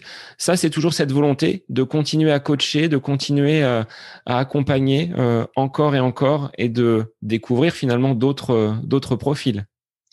Ouais, en fait, euh, ouais, on est encore une fois dans l'extension du domaine Python, hein. mais, euh, mais c'est vrai que c'est euh, c'est partagé en fait. Voilà. Je suis arrivé à la Réunion, je me suis rendu compte que sur le Grand Raid, les gens n'étaient pas forcément bien bien préparés ou voilà, c'est pas grave, hein, mais j'ai voulu apporter ma touche, c'est-à-dire qu'à un moment donné, vous bah, regardez, il faut faire aussi un côté inversant musculaire parce que beaucoup de gens se blessaient et, de, de, durer, enfin voilà, dans, dans, la technicité ici du parcours, je, voilà, je me suis rendu compte de certaines choses. Je l'ai fait moi-même, donc je m'en suis aperçu aussi. Et, et, j'ai voilà, apporté des éléments constructeurs dans, dans, dans, ce cheminement. Donc effectivement, euh, pour moi, c'est c'est fondamental aussi de, de pouvoir donner, euh, euh, voilà, et, et hum, d'apporter des éléments nouveaux. Euh, dans, l'entraînement Alors au niveau de l'entraînement, il y a une séance que j'aime bien faire qui pique un peu les cuisses, à savoir le Mio Cross Max. Tu en es, euh, on va dire, l'inventeur. Tu as le, la, paternité de cette, de cette séance. Est-ce que tu peux nous expliquer ses, bienfaits, en quoi elle consiste et en quoi elle peut être utile pour des personnes, pas forcément trailers, hein, mais euh, sportifs qui vont pratiquer la course à pied? Ouais, alors je, vais t'expliquer. Je voulais juste revenir un petit peu sur la méthode PACE ou les, méthodes innovantes en fait. Je pense que dans, notre pratique, il, faut aussi mettre de côté euh, le côté hyper sérieux. Et c'est pour ça aussi que j'essaye d'amener, euh, voilà, euh, j'ai essayé d'amener dans le livre certaines bulles, etc. Même si on est sérieux, il faut apporter des éléments scientifiques, etc. Mais c'est pas la science qui va qui va nous sauver, hein, forcément. Hein. C'est prendre des éléments et les amener et jouer aussi. On a oublié, moi étant jeune, je jouais en fait. Je jouais au foot dehors, j'allais courir, je jouais en fait. Et ça, faut surtout pas l'oublier. Donc jouer, c'est pour ça que j'ai amené ces concepts un peu euh, et de retravailler le ressenti avec Pace, par exemple, euh, sur la plateforme. Et d'ailleurs, tous les plans maintenant sont désormais gratuits. Après, si les extensions sont payantes, mais ça, ça j'ai voulu aussi avec mon associé que ce soit gratuit, pour apporter des éléments aux gens qui s'entraînent bien, etc., qui puissent découvrir autre chose. Et la méthode du, du Max, en fait, c'est, c'est le fait de, travailler musculairement en s'amusant. Mais euh, en fait, il y a beaucoup de gens qui disent oui, en fait, c'est la méthode, euh, effectivement, euh, qu'on avait à Dijon, que, de, musculation isométrique, etc. Ouais, oui, oui, je, je, m'inspire. On s'inspire, on est obligé de s'inspirer quand on parlait tout à l'heure du mimétisme, c'est ça, on prend un modèle et on le met, puis par contre, le modèle, moi je l'ai expérimenté et je l'ai placé dans, dans l'environnement du travail, c'est-à-dire que c'est la répétition en fait qui est fatigant. Parce que faire une seule chaise pendant trois minutes et faire un exercice derrière, bon, ok, on a un module. Par contre, là, vous faites une chaise, par exemple 30 secondes, 45 secondes ou une minute, et derrière, vous, euh, vous courez euh, dans une côte euh, plus ou moins dure pour le côté musculaire, et vous répétez plein de fois. Bah là, en fait, il va se passer quelque chose, c'est-à-dire qu'il y a une fatigue qui s'installe, mais en même temps, ça reste un peu ludique. On peut le faire à plusieurs, tout seul ou à plusieurs. Et il y a des phases un peu de repos, en fait, sur la chaise cardiaque, etc. Donc, je trouve que c'était ça, en fait, le but. Et après, par contre, il y a des incidences physiologiques sans s'en rendre compte. C'est-à-dire que le travail isométrique, bah, on va recruter des fibres rapides, on va travailler sur le recrutement, euh, un recrutement différent que quand on le fait en concentrique. Et puis après, quand on fait une côte, on va redescendre en excentrique. Donc, on travaille les, tous les registres de contraction, en fait, et aussi les filières physiologiques. Alors, par rapport à cette à cette séance, Eric, et à d'autres finalement séances qui permettraient à des euh, coureurs de métropole de venir euh, justement sur le sur le Grand Raid. Quels conseils tu pourrais donner justement à des personnes qui se sont inscrites sur euh, cette compétition pour arriver en, en, bonne forme. Et là, je pense à Stéphane, qui est un auditeur de Suisse et qui se mmh. languit justement d'accueillir tes conseils pour bien préparer son, son grand raid à venir les, conseils, en fait, euh, c'est de dire qu'à un moment donné, on ne se lance pas quand même sur le grand raid euh, comme ça. C'est-à-dire qu'il ne faut pas démystifier euh, le grand raid. C'est-à-dire c'est une course extrêmement difficile. Je vous rappelle, hein, c'est presque 170 km, 10 000 mètres de dénivelé, mais dans un environnement très chaud avec des, écarts de température énormes, avec un sol très très technique parfois. Et, je crois qu'il ne faut pas le démystifier. Après, il ne faut pas en avoir peur, mais il faut arriver préparé. Donc, arriver préparé, c'est quoi? C'est arriver avec déjà une très très bonne condition physique, euh, avec un volume d'endurance quand même suffisant, euh, et aussi une bonne condition musculaire. Donc euh, ça, c'est très important. Comme dirait notre cher ami Boris Olnik, les premières 1000 heures de, de, notre jeunesse sont très importantes pour, pour le devenir. Moi, je dirais aussi, effectivement, il y a un nombre d'heures. Alors, je ne l'ai pas forcément calculé au niveau de la charge, mais il faut avoir quand même passé des heures un peu dans les sentiers et avoir découvert son corps, comment il réagit dans les sentiers pour pouvoir se lancer quand même sur le grand raid. Quoi. Donc, c'est pour ça qu'on demande de faire des courses et c'est pour ça qu'il y a des points, en fait, quelque part. C'est pas pour embêter le monde, c'est pour dire à un moment donné, il y a des étapes. Et, euh, des gens, des fois, disent oui, il faut que ça reste populaire, etc. Mais aussi, c'est effectivement, ça n'empêche pas le côté populaire. Et il faut que ça reste d'ailleurs populaire. Et ça, c'est tout un débat encore. Mais euh, la préparation, je crois qu'on peut prendre du recul, euh, être très ouvert, euh, jouer, etc. Mais il faut que la préparation soit quand même un minimum sérieuse. il faut avoir quand même pas mal de kilomètres dans les jambes et puis, du travail musculaire, articulaire, etc.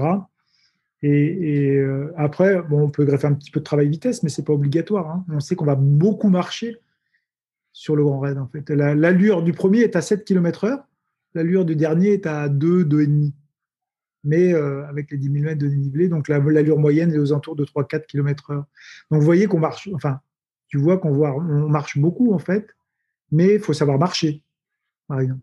Euh, donc juste pour terminer ça, c'est dire euh, effectivement et rassurer, c'est que ne pas faire des, week-end shocks tous les, enfin, toutes les semaines, ça sert à rien. Mais de temps en temps, peut-être une fois tous les trois semaines, tous les mois, bah, on va faire quelque chose de long, que ce soit en vélo ou, euh, à pied. Bah, on va euh, finalement stimuler, fatiguer son organisme à un moment donné pour lui dire, bah, voilà, on commence à, se mettre en condition. Et il faut au moins avoir couru une fois dans la chaleur pour voir ce que c'est. Au moins avoir euh, couru très très long. Faire une très longue descente au moins une fois, un peu sur du côté technique, si on peut, ça serait bien. Parce que moi, je sais qu'il y a des chartrins qui sont venus ici, ouais, je fais du marathon, tout va bien, etc. Et au 30e kilomètre, ils ont bâché. Hein. Bah oui, il leur restait encore 140 euh, km à faire, mais au vu des conditions, ils ne se sont pas rendus compte. Euh, que, euh, que c'est extrêmement difficile. Quoi. Donc moi, je ne je, je dévalorise pas, je démystifie pas. J'essaye de dire, voilà, très très bonne condition physique, musculaire, faire du long, s'entraîner un peu à la chaleur. Et puis après, bah, je lui conseille d'aller voir un petit peu, de lire, de s'informer sur la pratique, quoi, parce que ça vient pas comme ça. Hein. C'est des, mois de travail et des mois d'entraînement. Alors, par rapport à, l'entraînement, tu l'évoquais tout à l'heure, être plus attaché au ressenti, c'est-à-dire euh, on lâche euh, la montre, on lâche le, cardio et on est plus à l'écoute euh, de ces sensations. Ça, c'est quelque chose que tu développes et que tu prônes aujourd'hui, d'être un peu, je vais pas dire déconnecté, mais recentré sur sa propre, son propre mental, son propre, voilà, le corps qui nous habite, d'être vraiment dans je ressens les sensations, là je me sens bien, là je sais que j'accélère, là je sais que ça va être un petit peu plus difficile, euh, plutôt que d'être toujours le nez rivé sur le, sur le chrono. Ça, c'est ton, ton credo. Ouais, c'est le credo parce qu'en fait, euh, il faut se remettre dans le contexte écologique. Alors, le contexte écologique, ça veut dire le contexte vraiment réel de la pratique. et on l'a oublié. Comment ça se passe en fait un travail? C'est ça qu'il faut dire. Comment ça s'est passé? Comment ça va se passer? Comment ça se passe? Il y a beaucoup d'expériences. Est-ce qu'on est, qu'on est en train de tourner autour d'un anneau et puis regarder son chrono et que la fréquence cardiaque soit. Voilà. On n'est pas du tout là-dedans. On n'est pas du tout là-dedans. On est vraiment, à un moment donné, de toute façon, au bout de, de, 5-6 heures, le cardio monte plus. Parce que, euh, enfin, je ne vais pas l'expliquer, euh, mais c'est prouvé, c'est-à-dire il y, a une dérive cardiaque négative. C'est-à-dire que le, cerveau bah, décroche à un moment donné le cœur pour, euh, pour se protéger. Après, il y a effectivement un peu de déshydratation, etc. Mais regardez une courbe cardiaque sur un ultra à partir de 8 heures. Mais au début, on va être à 150, etc. Puis après, on est à 110, quoi. Et on a l'impression d'être à 150, 160, par contre. Mais factuellement, regardez, quoi. Enfin, c'est pas la fréquence cardiaque. On peut pas se fier là-dessus. C'est impossible. C'est impossible de se fier à la fréquence cardiaque, puisque on le voit bien euh, et ça décroche. Après, la fatigue musculaire, ben, comment on peut, on peut voir? On n'a pas de capteur de puissance. à quoi on peut se fier si, si ce n'est à s'habituer à un moment donné à travailler sur une échelle soi-même Et c'est là, on revient sur le premier cerveau, on travaille le côté pragmatique. Si je l'ai travaillé l'entraînement d'une note de 1 à 10, ma fatigue musculaire, j'en suis où? Ah, je suis à 9 sur 10. Ah, ok, bah, je vais commencer à relâcher un petit peu. Euh, je vais essayer de m'arrêter au prochain machin, masser. Enfin, voilà. Il y, a, il y, a, énormément de choses qui rentrent en ligne de compte. Et on sait que si on est à 5 sur 10, qu'on a un peu de marge, mais on ne va pas d'un seul coup pulser parce que après, effectivement, il y a, le côté euh, physio, le ressenti de l'effort, là, purement ressenti de l'effort. Bah, si je vais trop, je, voilà. C'est comme le pacing de course, en fait. Ça s'appelle pacing de course. Hein. C'est le mot à la mode dans le trail. C'est comme la voiture, en fait. C'est une pédale d'accélérateur. Bah, si euh, c'est la même chose. Euh, je te donne 10 euh, litres d'essence et tu dois faire le tour de l'île ici, 200 km, ou je te donne que 6 litres d'essence, bah, c'est pas la même chose. Donc tu vas être obligé toujours de. Il bah, faut faire la même chose. C'est-à-dire que un, athlète de haut niveau, lui, il va peut-être appuyer parce qu'il sait qu'il a 10 litres d'essence et qu'il est prêt, mais quelqu'un qui est, voilà, qui est moins performant, ah, il a peut-être que 6 litres lui. Donc il va falloir qu'il joue en permanence sur ce ressenti. C'est ça le pacing, c'est-à-dire là, je peux un peu accélérer, là, je peux trottiner, voilà. Il faut que je m'alimente parce que je vais tomber en, en hypoglycémie, etc. Donc c'est en permanence, c'est ça, c'est en permanence, c'est du ressenti, mais à un moment donné, euh, ces choses qu'on va travailler l'entraînement, le ressenti d'effort, elles vont devenir des choses non conscientes et automatisées pendant la pratique. C'est-à-dire que après, ça devient automatique. C'est pas le jour du grand raid qu'on va découvrir le ressenti de l'effort. C'est un travail sur le long terme et même sur euh, presque toute une vie de, de, de, coureur à pied. Moi, je le dis. Enfin, voilà, c'est c'est un travail à faire en permanence et individuel aussi. C'est un travail qui, qui, retourne sur soi, euh, sur lequel on peut échanger évidemment, mais ça reste un travail très individuel. Et justement, aujourd'hui, avec, alors, ça me donne l'opportunité de mmh. basculer sur ce, cette thématique-là, les réseaux sociaux, euh, des plateformes comme Strava, euh, la, la, connexion des montres, les challenges qui, euh, qui existent. Est-ce que c'est pas un piège pour euh, nous, les coureurs, d'être toujours dans cette comparaison, dans cette euh, surenchère? Et euh, peut-être que toi, tu le vis également au niveau du trail. Hein, tu le disais, euh, j'aime le trail, j'aime l'ultra, mais peut-être une course à toujours plus loin, toujours plus long. Est-ce que tu es inquiet par rapport à ça et au développement de ces réseaux sociaux et de ce qu'ils apportent? Moi, je suis, enfin, je suis pas inquiet, et puis moi, je pense qu'à un moment donné, effectivement, on peut on peut en être conscient sans forcément le critiquer. L'essentiel, c'est d'en être vraiment conscient. C'est ça que je veux dire. C'est-à-dire que si on n'en est pas conscient, c'est là où c'est, ça, peut être euh, un peu embêtant. C'est-à-dire que euh, si je fais de la, la compétition, si j'ai envie de me challenger, si voilà, bah pourquoi pas? Moi, je dis effectivement, si c'est le sel de, sa vie, euh, on a tellement pas de sel des fois dans la vie, on a une vie euh, qui nous paraît morose. bah, moi, je trouve que c'est important, effectivement, et je ne le critique pas forcément plus que ça. C'est l'utilisation derrière, après qu'on en fait, et d'être uniquement sur le moi, en fait. En fait, le moi, c'est c'est voilà, c'est l'ego, c'est ce qu'on veut être, etc. Mais parfois, il, il, nous dérange. Et finalement, ce qu'il faut, c'est plutôt être sur le soi, c'est-à-dire ce qu'on dégage. C'est ça qui est important derrière. Dire effectivement, euh, ce que je vais travailler, est-ce que ça va, euh, qu'est-ce que ça va influer? Et qu'est-ce que je vais partager derrière? Parce que effectivement d'aller sur ce travail tout ça. Ah oui si je le partage en prenant du recul avec mes potes et que ah bah je t'ai battu c'est génial.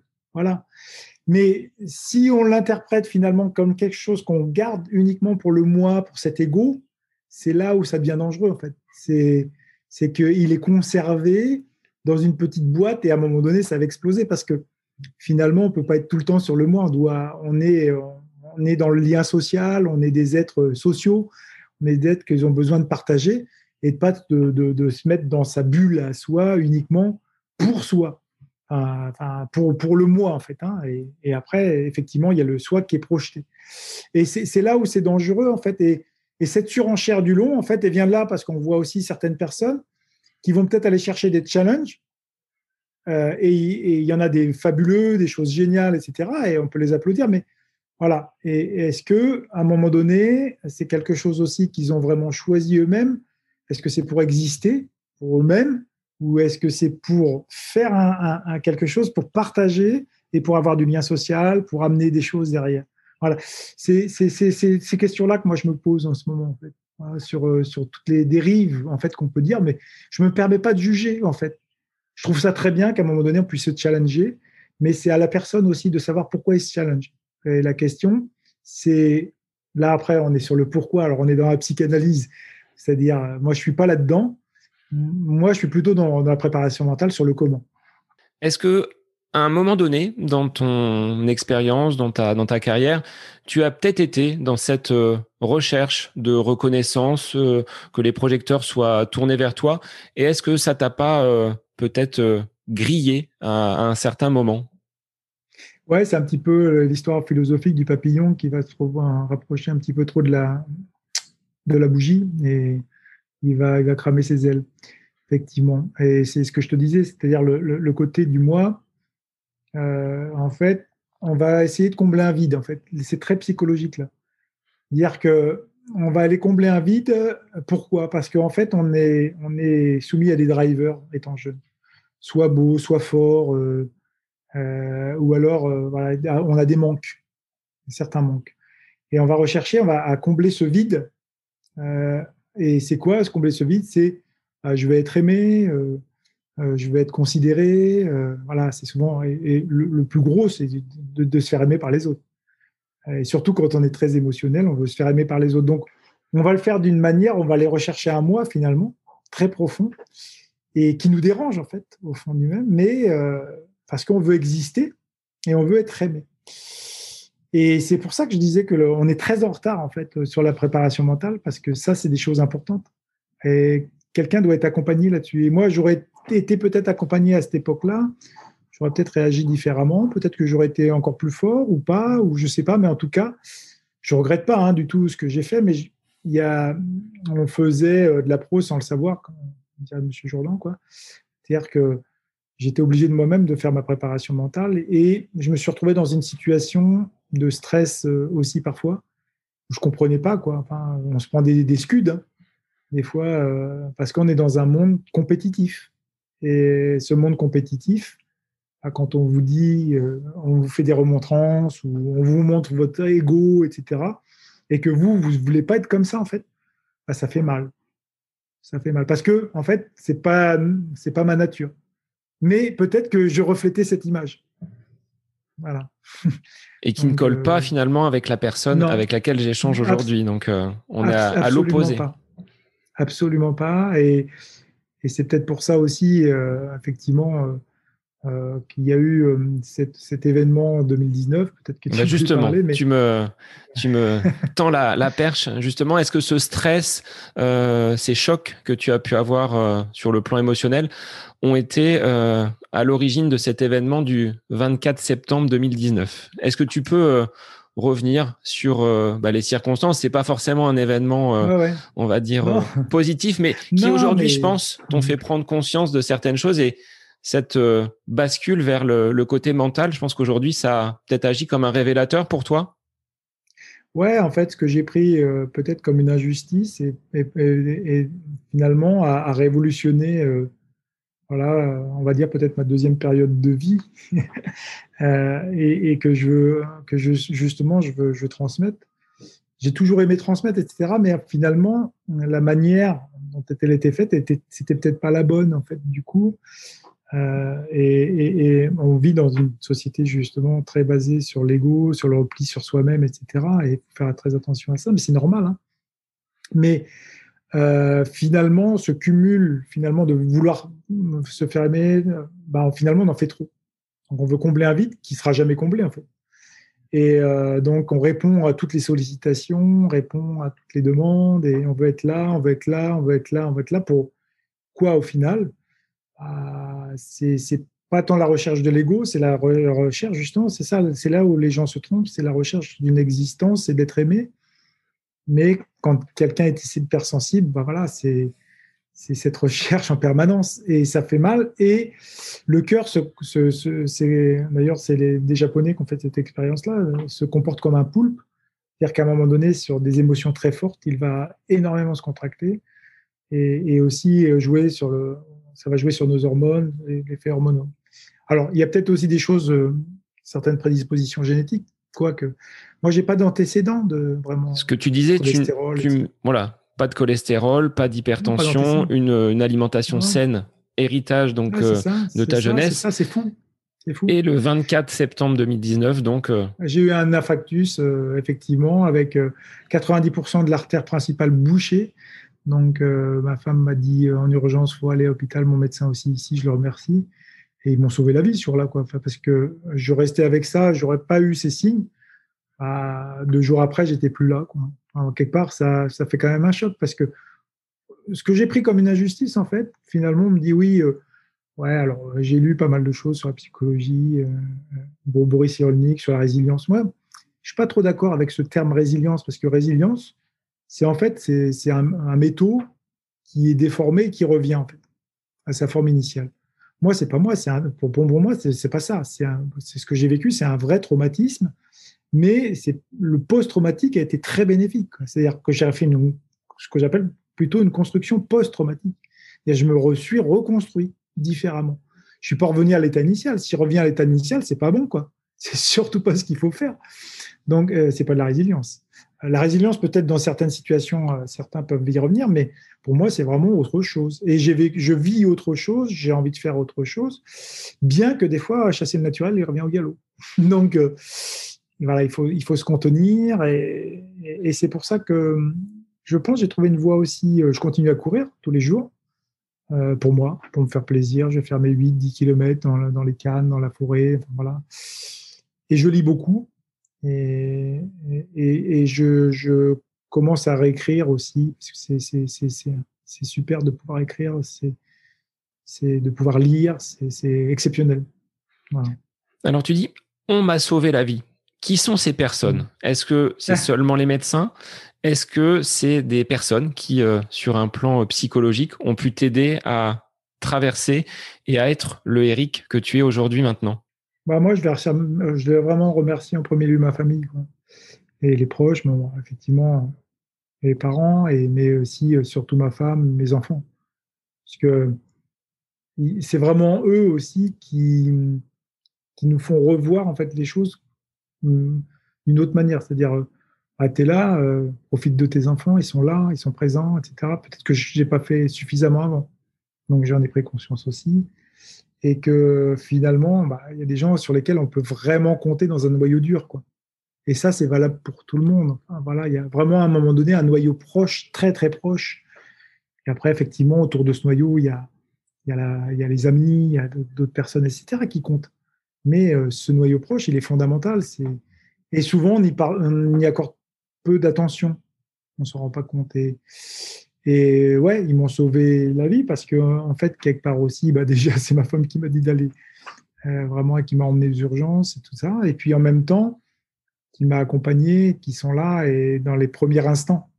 Donc, euh, ouais, c'est c'est aussi ces premiers signes et ces premiers mots qui, pour moi, sont aussi des, déclencheurs et qu'il ne faut surtout pas oublier.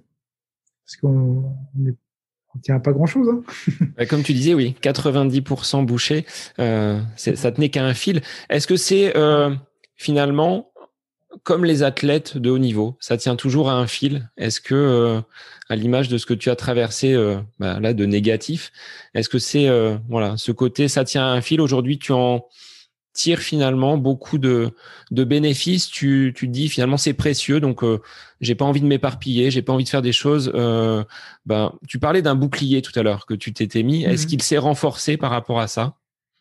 Ouais, je crois que ce, qui est important, c'est la vie. La vie est importante, en fait. C'est surtout ça. Effectivement, on a peur de ce qui peut être après, etc. Mais ouais, euh, non, c'est ce qu'il faut penser, c'est voilà.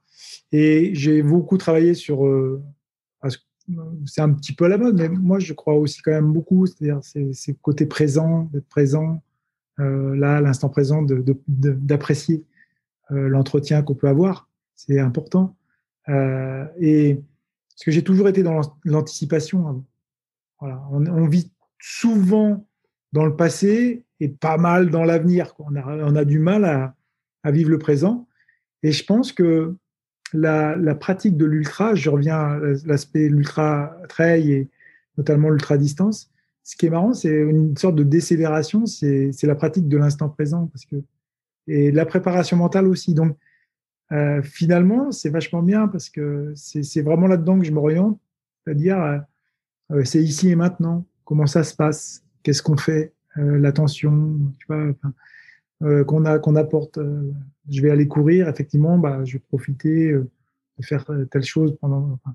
Qu'est-ce que je vais penser pendant que je vais courir Enfin, moi, je vais je vais écouter des podcasts maintenant en courant. Des fois, ça m'arrive d'écouter de la musique, mais j'y vais vraiment à mon instinct, à ce que j'ai vraiment envie de faire, etc. Et effectivement, quand avant, je veux dire que je veux dire, c'est c'est que finalement la pratique compétitive, c'est une histoire assez récente. Hein. Euh, et, la pratique compétitive en, en ultra trail, elle est très très très jeune et encore beaucoup plus récente. Donc c'est pour ça qu'on parlait tout à l'heure de la surenchère, c'est de la prise de conscience. À un moment donné, qu'est-ce qu'on veut quoi? Qu'est-ce qu'on veut au bout du compte? Qu'est-ce qu'on veut euh, obtenir? Une reconnaissance, euh, une expérience? Moi, j'opterais plus vers l'expérience quand même. Voilà. Et après, il y a les athlètes de haut niveau sont aussi des messages effectivement de, ces choses-là. Donc, euh, c'est aussi important qu'ils en prennent conscience à un moment donné. Il faut se faire le messager aussi de fort qu'à un moment donné, qu'est-ce qu'on veut obtenir. Après, moi, je veux pas forcément la réponse, hein, mais qu'est-ce qu'on veut obtenir. après, moi, je suis, je te l'ai dit, euh, sur le comment derrière. C'est ça le, but d'un préparateur mental, un compagnon mental, c'est comment. Ok, on va faire. Tu veux faire le grand raid, ok, tu veux faire euh, telle épreuve, ok, c'est chouette. Tu as déjà résolu en fait le pourquoi et voilà. Pour... Moi, c'est pas ça forcément qui m'intéresse le plus. Hein. C'est maintenant comment on va le mettre en place, comment on va le faire. Et... C'est vraiment le cheminement finalement. Ouais, bah, c'est ce que je disais. Moi, ce qui m'intéresse, c'est le chemin pour y parvenir. Hein. Et je reste là-dessus. Hein. Mais le chemin, il peut être comme sur la Réunion. Il y a des cailloux, il y a des pierres, il y a des embûches. Euh, Exactement. Et, il faut surmonter. C'est ce qui fait le sel de la vie. C'est ce qui fait euh, aussi l'expérience, euh, qu'elle soit positive, négative. Des fois, même dans le négatif, il y a des très bonnes choses. On va en, on va, on va en parler, on va, on va le sortir, on va essayer de voir qu'est-ce qui se passe. C'est ça qui est le plus intéressant. Si, et sincèrement, si on était tous forts, si on n'avait jamais de problème, on se ferait chier, quoi. Heureux sont les gens qui n'ont pas de problème, effectivement. Ouais, je, ne suis pas convaincu. Que, Ou ils le cachent. Ils le cachent bien. Ouais, justement, mais ça peut provoquer aussi des, petits problèmes. Exactement. de cacher. C'est ce que tu transmets à tes étudiants, cette euh, philosophie de la ouais, vie j'essaye. Qui était déjà, je pense, sous-jacente, et tu l'avais déjà en toi.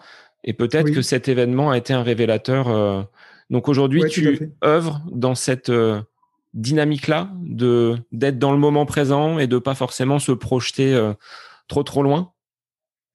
Ouais, il y a un état d'esprit. je relisais les, revues quand j'étais chez. Je reviens à l'état initial des revues Spiridon des années 70-72. Pourquoi on aimait bien? Parce que c'est pas le fait d'être nostalgique, hein, pas du tout. C'est que effectivement, il y avait derrière un message, voilà, qui n'était pas forcément le message performatif absolu. C'est-à-dire qu'effectivement, derrière la performance, il y a une personne, euh, il y a une histoire, euh, il y a quelque chose, et, et c'est ça qui, vraiment moi m'intéresse. C'est-à-dire que s'il n'y a pas de saveur, euh, voilà. Et, je pense que, alors, je ne vais pas critiquer hein, les, les, les factuels, mais effectivement, euh, maintenant, euh, on commence à voir des gens qui font, qui font deux heures au marathon. Voilà, c'est presque robotisé, enfin, c'est lobotomisé, il y a les polémiques sur les chaussures, machin. Ouais, bah, que, que, à un moment donné, le matériel évolue, bah, c'est bien, ça met des nouvelles choses, il y a un chemin pour y parvenir, effectivement mais j'ai comme l'impression que bah, on est en train de se lasser en fait. Et euh, on, ça ne nous fait plus trop rêver. Euh, parce que ce qui explique peut-être l'essor du trail de ce côté-là, c'est-à-dire que les gens ont envie d'autre chose et recherchent euh, des grands espaces. C'est ça, parce qu'en fait là, la pratique, elle peut être à tout le monde. C'est-à-dire que le chemin pour y parvenir, c'est ce qui va être le plus important. Et le résultat final, quelque part, bon, il n'y a pas de chrono hein, sur le trail. Donc déjà, c'est une première chose, il n'y a pas de chrono. Bon, c'est à la place, mais quelque part, euh, on, voit plus une solidarité que, bon, à part, par les premiers, j'espère que ça ne va pas trop se transformer, mais euh, il y, a, quand même une certaine solidarité, il y a quand même un certain amusement, il y a quand même voilà, cette prise de distance, euh, ce détachement. Alors, faut le définir aussi, ce détachement. C'est quoi le détachement, le vrai détachement, et qui est relié aussi à la vie. Le détachement, c'est compliqué. Mais je pense que c'est ça aussi qui, peut-être attire. Et euh, là, moi, j'ai comme l'impression que le sport de haut niveau va vraiment complètement se détacher, justement, c'est le cas de le dire, euh, de la pratique de masse. Et on le voit bien dans les pelotons, sur un marathon, tu as 20-25 euh, Kenyans, Éthiopiens, etc. Puis après, tu as un énorme vide, on va dire un vide sidéral. Et puis après, à partir de 2h25, 2h30, tu commences à avoir un peu de monde, énormément de monde. Mais voilà, il y, a un monde sidéral entre, entre le, haut niveau. Mais alors, je ne veux pas dire qu'il faut, qu'il faut mettre des cases et puis à un moment donné faire comme en cyclisme, faire que des professionnels. Et ce qui est dommage d'ailleurs, c'est que la pratique de la course à pied c'est, et la pratique du trail, ce qu'il faut garder, à mon avis, c'est que tout le monde a, voilà, sur la ligne de départ, il y a hommes, femmes mélangés et tout niveau mélangé. Et ça, va voir d'autres pratiques. Je suis pas convaincu qu'on le trouve beaucoup. Donc, euh, est-ce qu'il faut le garder, pas le garder? Moi, je dis que oui, c'est un enjeu euh, qui est fabuleux et que les athlètes, entre guillemets, de bon niveau ah, ne se prennent pas le melon. Et, et c'est pas le cas, hein, justement. Il y a beaucoup, beaucoup d'athlètes de, très bon niveau qui, sont pas, qui travaillent, etc., dans le trail et qui sont fabuleux et qui, qui sont des super ambassadeurs, mais j'ose espérer qu'on va garder cet état d'esprit. C'est vrai qu'on est loin des, euh, des paillettes des grands sports hein, tels que le foot, le rugby ou autres, alors ah, que des hein. Voilà l'argent, des, des, grands sportifs euh, bah, qui ont performé sur trail, ça va faire voilà un mini article dans la dans la presse et euh, ce sera pas forcément mis mis en lumière, alors que les alors que la performance est quand même parfois de énorme avec euh, bah, des, euh, une souffrance, une préparation, un entraînement qui fait que bah, les, les, mmh. athlètes ont dû composer avec une vie euh, professionnelle et une vie sportive en parallèle. Mais juste, je voudrais revenir au modèle, effectivement, c'est que le, tu vois, quand, je parlais du, du, côté mimétique du troisième cerveau, et moi, je, je je veux juste faire une petite explication pour que les gens comprennent bien. On est soit modèle, soit rival, soit obstacle, en fait, selon Jean-Michel Orgolian sur le troisième cerveau, que je. Et il a fait un super ouvrage là-dessus et aussi sur l'altérité, enfin beaucoup de bouquins là-dessus. Et en fait, euh, je pense qu'il faudrait que le, dans le travail, on reste dans ce côté modèle. C'est-à-dire qu'on soit en fait des pères pour les autres. Euh, père, euh, c'est ça, c'est, c'est père aidant, comme on dit. Hein. On aide ses pères, etc. Et Le problème qui se pose, c'est que des fois sur les réseaux sociaux, en fait, euh, il peut y avoir une rivalité, c'est-à-dire on passe rival, mais on est rival soi-même presque, parce que si quelqu'un montre trop finalement sur un réseau social, euh, je suis exceptionnel, je suis dans la montagne, je suis le plus beau, je suis le plus fort. Finalement, on va se créer nous-mêmes en rival. Moi, je suis une merde, quoi. Et c'est là où est le problème, c'est-à-dire qu'à un moment donné, il faut qu'il y ait aussi cette proximité, euh, parce que sinon, ça fait trop grands écarts. Et, le problème, c'est que voilà, le travail aussi, il est dans la contemplation, on disait tout à l'heure, et, trop, des fois, on montre que des beaux modèles, quoi. Et c'est pas ça non plus. Des fois, euh, l'athlète de haut niveau est dans la merde. Il, oui. il faut qu'il s'entraîne dur. Euh, Ou il peut finir mal sur une séance, oui. Ouais, exactement. mais, mais au-delà de ça, voilà, c'est ce que je voudrais dire, c'est que attention d'esthétiser ou euh, d'aduler euh, finalement un, modèle trop élevé parce qu'on n'a pas accès à ce modèle finalement. On a besoin d'avoir accès à ce modèle et donc de la famille du travail, il faut qu'il y ait une modélisation qui soit saine et qu'on puisse encore continuer à discuter avec tout le monde, etc. Et quel que soit le niveau, quoi. Moi, c'est ce que j'ai. Par contre, c'est ce que j'ai toujours aimé et voulu, c'est-à-dire que ah, il y a des gens, ah oui, tu es, accessible. Je dis, mais heureusement, ben, quelque part, ça veut dire quoi? Ça veut dire quoi être accessible? Ça veut dire quoi discuter? Voilà, c'est pas parce que tu gagnes une course que, que, que tu es une autre personne et que tu es un dieu, quoi. on mystifie, quoi. Et c'est ce que je retrouve, moi, toi, à travers ce, ce podcast. Et c'est l'ADN, on va dire, de, des échanges que je souhaite avoir, mêlant des sportifs qui sont, comme moi, anonymes, des personnes comme toi, Eric, qui euh, ont euh, voilà, coaché euh, d'énormes champions, parcouru, gagné de nombreuses courses. Et on peut échanger parce qu'on a le, voilà, la, même, la même passion. Et, et je te remercie pour ça. C'est un parcours. Mais oui, mais c'est, c'est un parcours et il faut écouter l'autre. C'est-à-dire que le parcours, bah, aujourd'hui, t'apporte aussi beaucoup. Tu vois, enfin, je veux dire, déjà par ce podcast, tu, vas pouvoir diffuser de l'information, euh, tu échanges. Voilà, c'est un moment, euh, si tu veux, de, voilà, dans, cet instant présent qui est, qui super. Et, et on ne peut pas, à un moment donné, tout le temps, dans le, je veux dire, le roi soleil, euh, voilà. Et ça, dans la préparation mentale, on le dit, c'est-à-dire que si on va tout le temps chercher l'exceptionnel, le paraître, le roi soleil, on tombe vite fait dans les marécages. Et, ça, c'est dans les préparateurs mentaux, ils le disent tous, hein, c'est que effectivement, il faut, chercher. On a une vie normale entre guillemets euh, aussi, euh, et qui peut être fait pour nous de moments exceptionnels, à nos degrés euh, différents, de niveau, de motivation, voilà. Mais, voilà, on est toujours en train de mettre sur des piédestals, et, finalement, la vie, c'est pas ça, quoi. On a besoin à un moment donné de modèles, hein, je suis d'accord, mais il euh, faudrait faire attention qu'ils ne soient pas trop élevés, ces modèles. En tout cas, merci pour euh, ce long échange. Je voulais savoir quelle était ton actualité en 2021. Euh, alors, tu l'as dit, tu cours toujours, tous les jours. Ça, c'est pour la rééducation cardiaque. C'est ce qui est imposé. Ouais, puis, puis pour moi, pour ma tête, pour, pour, pour, pour être bien. Pour... Et puis aussi, il faut dire aux gens que c'est fabuleux d'aller courir des milliers de neurones euh, travaillent. Euh, on travaille la mémoire, on travaille euh, tout le cortex singulaire, préfrontal, etc. Tout, ça, ça, calme et, c'est en ébullition et on, trouve des idées des fois fabuleuses. Donc ça, c'est important. Moi, je suis, toujours directeur du sport à l'université. Je me représente là pour un troisième mandat, d'ailleurs, au mois de, mai. Il y a quelques projets. j'ai un projet sur le climat euh, l'année prochaine, en 2022, XCSS avec, euh, avec Estelle Payen, qui on va aller dans le désert, ils vont skier dans le désert, alors je participe un peu. Il y a un truc de recherche au mois de novembre euh, sur l'Ultra Trail de Clécy. Ça va être aussi génial. Plein, plein de chercheurs vont venir. On va rester une semaine, on va faire des conférences, des colloques. 50 coureurs qui vont être étudiés dans tous les sens du terme.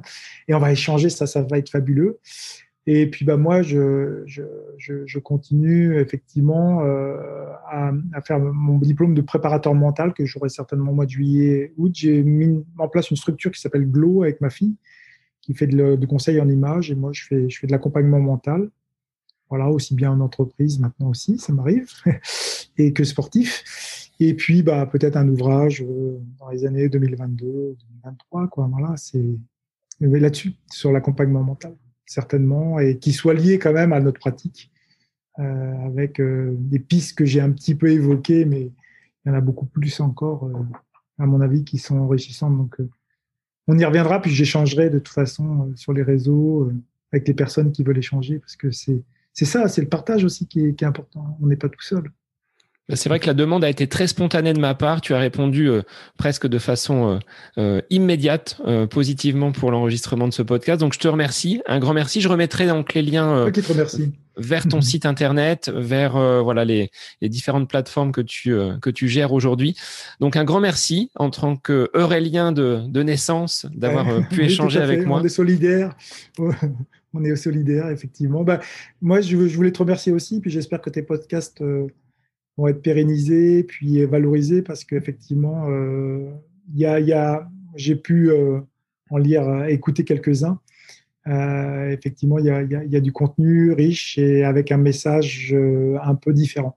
Voilà, et c'est super. Donc, euh, je te, voilà, je t'encourage vraiment à continuer sur cette voie-là. Et puis, je pense que tu vas avoir plein, plein, plein de personnes intéressantes qui vont suivre. J'en suis convaincu. Ben, grand merci à toi, Eric, pour ce long échange. Si tu passes par le Réloir, ben, on essaiera peut-être de, se croiser. Je passe un peu moins souvent du côté de la Réunion, malgré tout. Donc, euh... Ouais, d'accord. Bah, peut-être qu'un jour, euh, te trottera la tête de, dans la tête de faire une des courses du Grand Raid, on ne sait jamais. Ah, mes chevilles sont un petit peu, euh, voilà, pas forcément en, très très bon état, ah, mais euh, ne serait-ce que pour venir sur sur le, la Réunion, pourquoi pas qu'on puisse se voir et échanger. Un grand plaisir, Eric. Ok. ok. Bah, écoute, merci.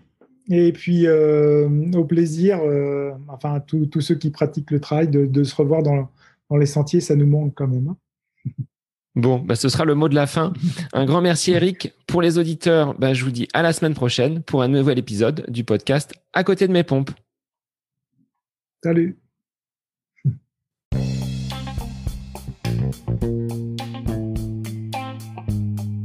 J'espère que cet épisode avec invité vous aura plu. Je vous remercie infiniment de votre écoute. Pour euh, faire remonter le podcast dans les classements, je vous invite à laissez une petite évaluation sur Apple Podcast, 5 étoiles, un petit commentaire, ça me fera énormément plaisir et vous permettrez au podcast d'être remonté, diffusé, euh, déployé sur euh, ces différentes plateformes de façon euh, bah, plus importante encore qu'il n'est actuellement. Et puis je vous invite à me retrouver sur les différents réseaux, hein, Facebook, Instagram. Laissez votre petit message, votre commentaire, ça me fait plaisir d'échanger avec vous. Si vous avez des questions, si vous voulez voilà échanger sur quelconque sujet en lien avec la course à pied, mais pas que, parce que le sport c'est une philosophie de vie et c'est une passion qui nous anime de façon commune, donc n'hésitez pas à venir échanger avec moi. Sur ce, je vous souhaite une bonne fin de semaine, un bon week-end et je vous dis à la semaine prochaine pour un nouvel épisode du podcast À côté de mes pompes.